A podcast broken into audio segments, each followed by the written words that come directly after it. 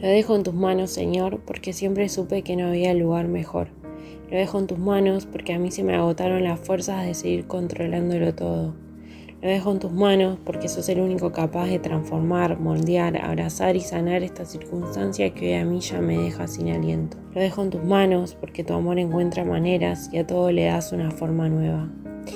Lo dejo en tus manos y te pido con fuerza que me des la gracia de esperarte hasta que pueda volver a ver tu presencia en medio de todo esto. Lo dejo en tus manos porque lo que vos hagas va a ser siempre lo mejor. Lo dejo en tus manos porque quiero que vos seas el centro y no esta situación.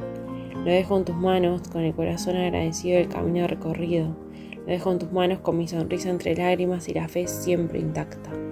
Lo dejo en tus manos porque para vos no hay imposibles.